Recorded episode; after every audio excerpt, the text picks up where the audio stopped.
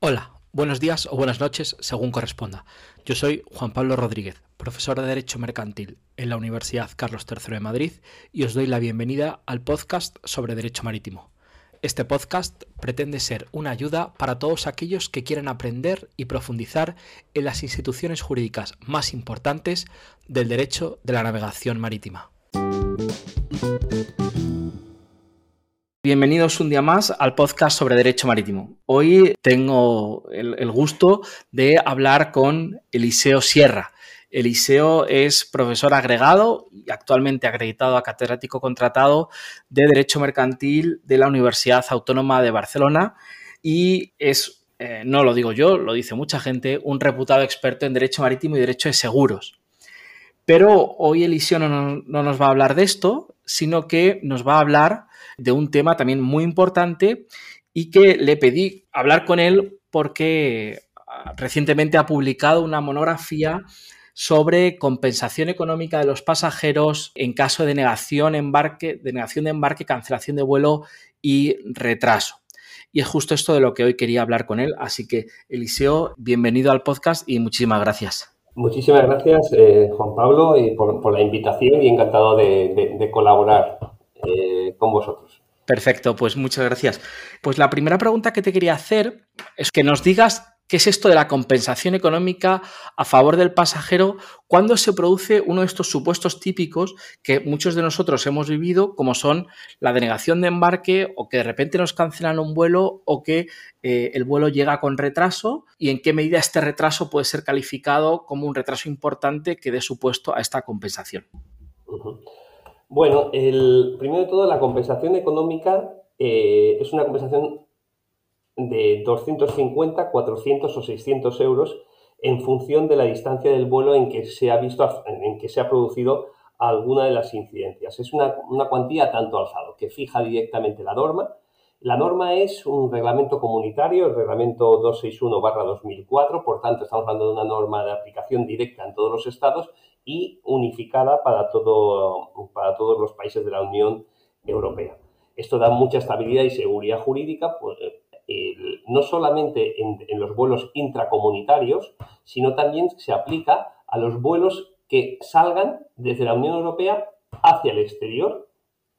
Esto significa, por tanto, que estamos cubriendo una amplia, amplísima gama de vuelos cubiertos en el ámbito de aplicación e incluso también eh, esta compensación económica es pagadera en los vuelos que vengan desde fuera de la Unión Europea y sean ejecutados, sean eh, la, compañía operadora eh, del vuelo sea eh, tenga la licencia de explotación comunitaria. Entonces, en estos supuestos, cuando se produce alguna de las incidencias que, que, que decimos, que ahora me, repetiré y las comentaré, es la propia norma la que crea un derecho mínimo. Un derecho mínimo es así, que consiste en una medida reparadora e inmediata y que consiste en el derecho a cobrar una cuantía eh, del vuelo afectado, que son 250, 400 o 600 euros. Eh, es sin necesidad de, prueba de los daños, de tal manera que, no es necesario acreditar, por ejemplo, un sufrimiento psíquico, una ansiedad, unas molestias, no, directamente tienes derecho a reclamarla a la compañía aérea. Y respecto a las incidencias, pues son tres. Esta compensación económica no se genera en cualquier tipo de percance, incidencia aérea, se produce en algunas incidencias que están tasadas en la norma. ¿Y cuáles son esas tres, incidencias? La primera de todo es la de negación de embarque. El, típico overbooking, el típico overbooking que llegamos a la, al, al, aeropuerto y nos dicen que a pesar de que tenemos un billete de avión, pues hoy no podemos embarcar porque han vendido más asientos de los que tiene el vuelo. Esto es un caso típico donde, tú tenías, donde el pasajero tiene derecho a reclamar.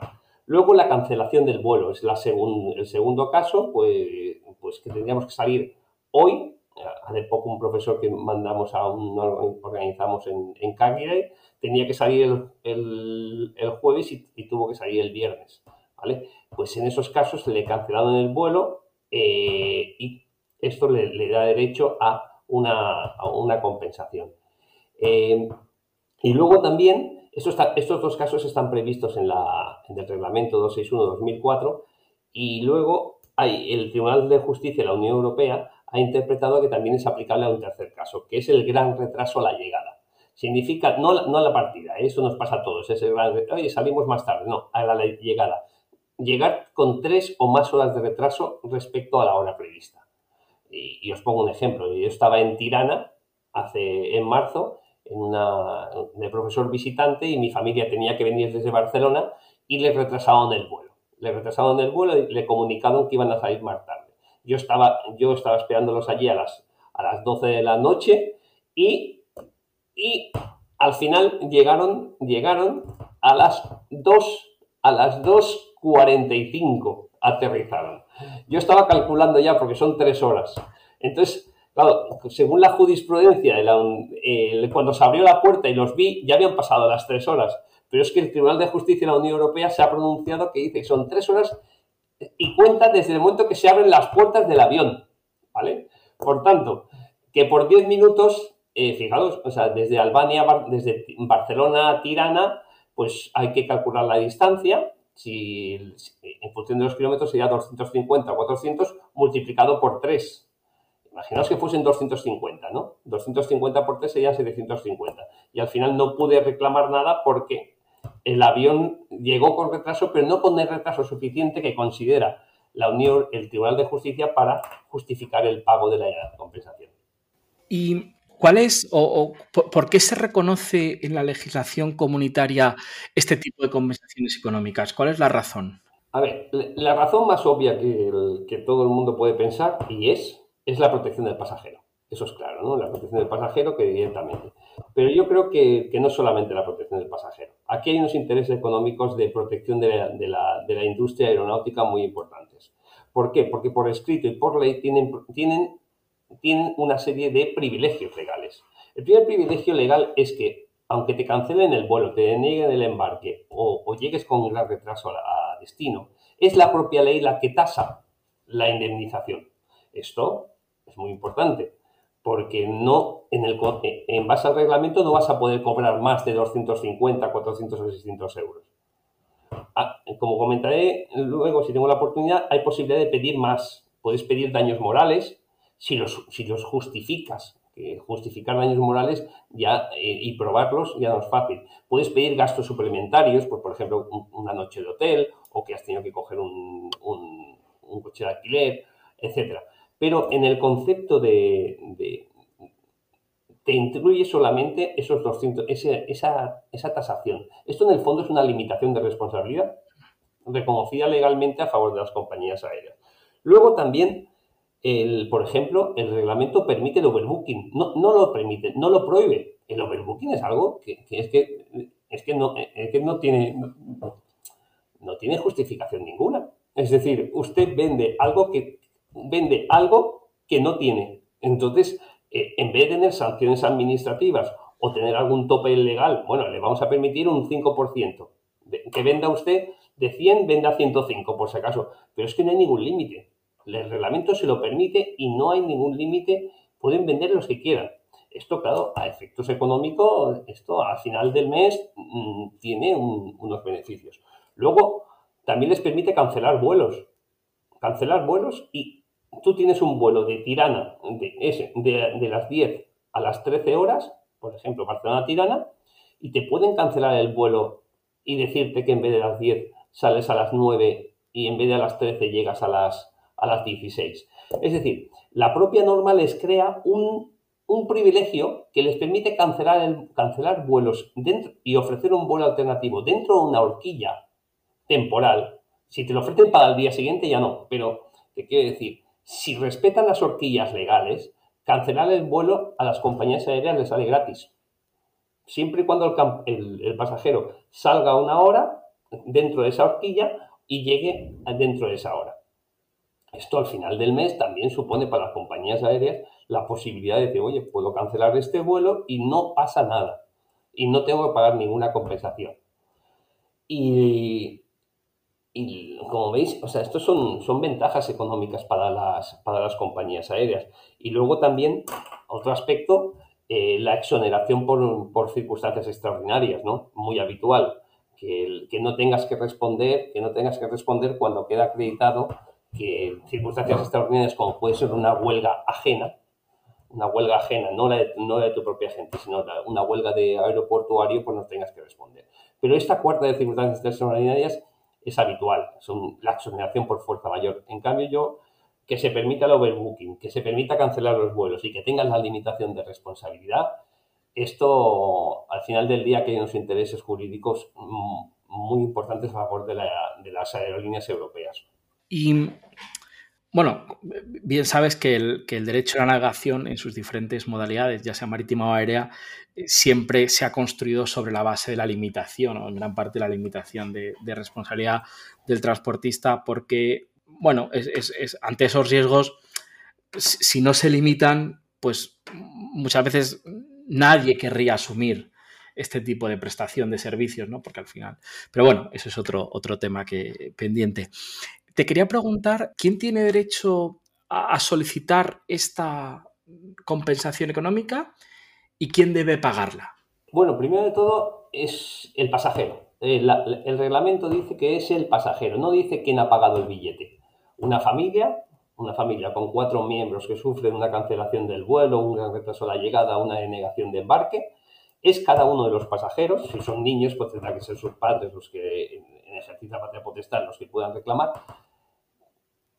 pero no el que ha pagado el billete. Por tanto, si, un pasajero es su propia empresa, su empresa le paga el billete, la empresa pagará el billete, pero quien ha sufrido es él, el que ha sufrido los incidentes y, por tanto, le corresponde al pasajero dirigirlo, dirigir la, eh, tener la, legitimación activa para reclamar incluso judicialmente si no, si no se lo, lo pagasen. El pasajero lo que puede hacer, y es bastante habitual, es ceder su derecho.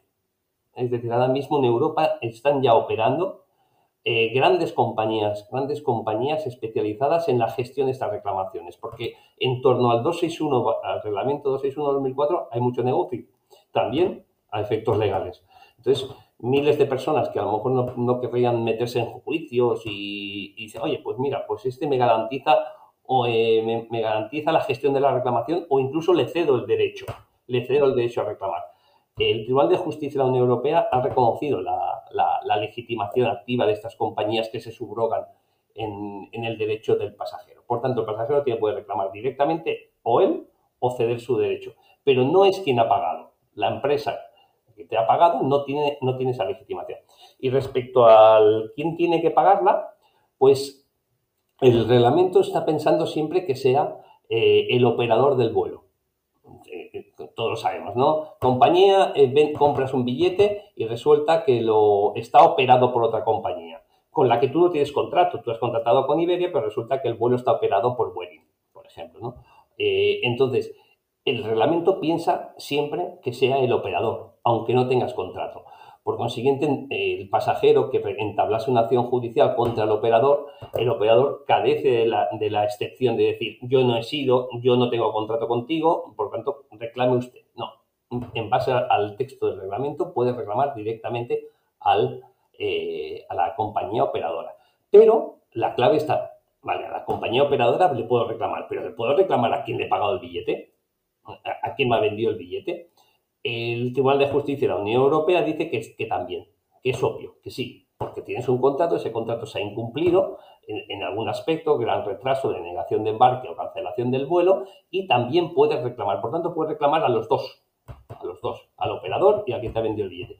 E incluso eh, puedes reclamar en base al derecho del consumo, aquí es aplicación del derecho del consumo, eh, en un viaje combinado haces un viaje combinado donde incluye un viaje, un viaje y una estancia en, Cancún eh, y entonces el, puedes reclamar al mayorista de viajes que te ha vendido el, que te ha vendido el, eh, paquete turístico y en, cuya ejecución ha habido un retraso, por ejemplo, un retraso, cancelación del vuelo en la fase aérea.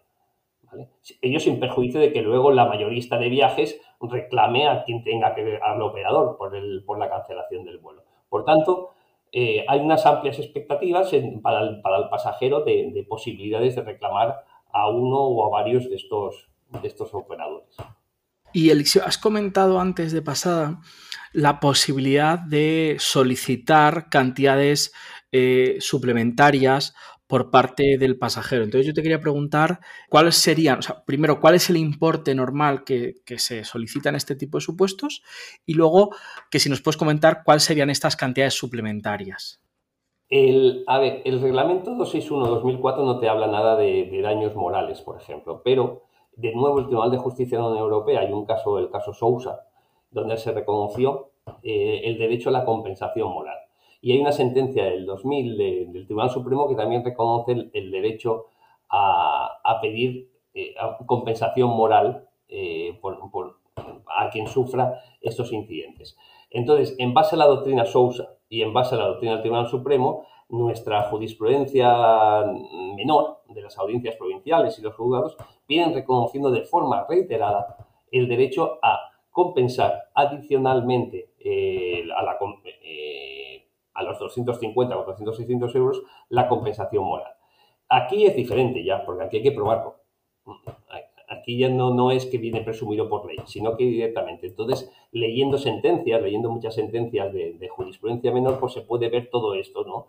El, cómo el juez, aceptando los argumentos de los abogados, demuestra, eh, da por sentado, da por probado los, eh, esa zozobra, zozobra moral, eh, ansiedad que provocó estos incidentes que, son reales. Es decir, leyendo ves historias, historias muy difíciles para el pasajero, ¿no? Y entonces, ¿cuál es el importe?